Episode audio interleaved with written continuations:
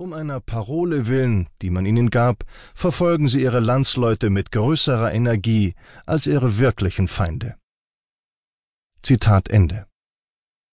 Von 1933 bis 1945 konnte jeder erleben, der Napoleon nicht glauben wollte, dass der kleine korsische Landadelige mit seinem Urteil richtig lag. Die traumatischen Folgen muss das deutsche Volk bis heute bewältigen, wobei die Bewältigung in dem von Napoleon beschriebenen Muster verläuft. Insbesondere den Medien kommt dabei eine wichtige Bedeutung zu. Sie sind Mitschöpfer von Meinungsepidemien, die tagtäglich zeigen, wie weit die Verblödungshingabebereitschaft der Deutschen geht.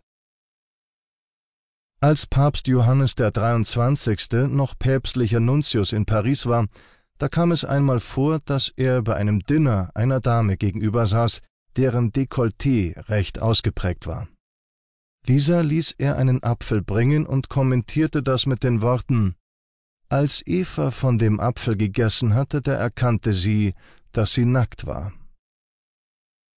Diese Anekdote zeigt uns, dass der Mensch grundsätzlich nicht in der Lage ist, Dinge als falsch anzuerkennen, von denen er selbst überzeugt ist. Die Dame am Tisch des Nuntius hatte sich wahrscheinlich nichts dabei gedacht, als sie das Kleid für den Abend auswählte. Sie glaubte, richtig angezogen zu sein, weil sie es glauben wollte. Ähnlich geht es auch den meisten Menschen bei dem Konsum von Nachrichten. Auch Zeitungsleser oder die Zuschauer von Nachrichtensendungen glauben, was sie lesen und sehen, weil sie es glauben wollen. Sie sind bereit, sich der medialen Verblödung hinzugeben, weil sie hoffen, damit wie die Dame am Tisch des Nuntius gut auszusehen. Dadurch entsteht ein Klima, das die Ausgrenzung von Meinungen begünstigt. Dieses Klima zu sezieren und nach den Ursachen zu forschen, wie der Pressenazi als angeblicher Feind der Anständigen entstehen kann, ist Ziel dieses Hörbuches. Dabei wird gezeigt, dass im freiesten Staat auf deutschem Boden letztlich nur die Gedanken frei sind. 2. Die Gedanken sind frei. Meinungstechnisch ist es in Deutschland ratsam, flexibel zu bleiben. Am besten man legt sich nicht zu früh fest. Mal gucken, was die Bekannten meinen. Vielleicht kann man sicher anschließen. Es gab mal eine hübsche Fernsehwerbung von Ikea. Da saßen ein paar Freunde zu später Stunde um einen Küchentisch und unterhielten sich angeregt. Plötzlich stand einer auf und forderte äh, Da müssen wir jetzt mal wieder dafür auf die Straße gehen. Und dann Totenstille. Niemand wollte ihm folgen. Die Botschaft war klar. In einer Küche von Ikea ist es zu schön, um sie zu verlassen. Für die Masse Mensch bedeutet das, wenn du die gleiche Meinung hast wie alle anderen, geht es dir gut.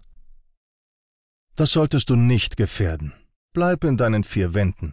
Für mehr brauchst du dich nicht zu interessieren. Tatsächlich gibt es immer wieder Menschen, die sich für mehr interessieren. Angela Merkel ist ein Beispiel dafür. Die darf das allerdings auch.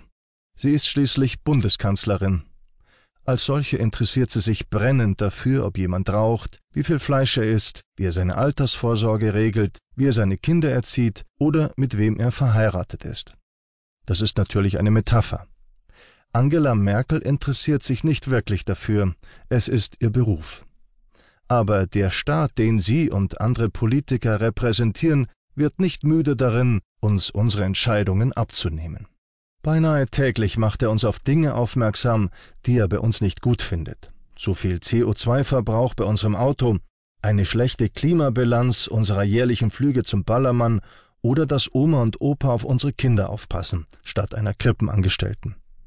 Dabei sind die Medien das wesentliche Sprachrohr des Staates und werden gerne als ein elementarer Bestandteil der Demokratie präsentiert.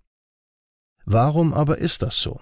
Oder anders gefragt, was ist an der repräsentativen Demokratie als Regierungsform das entscheidende Element, das ein Erfordernis für die Existenz von Medien bzw. der Presse darstellt?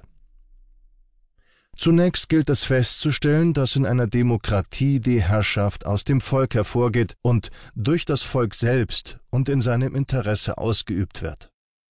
In einer repräsentativen bzw. parlamentarischen Demokratie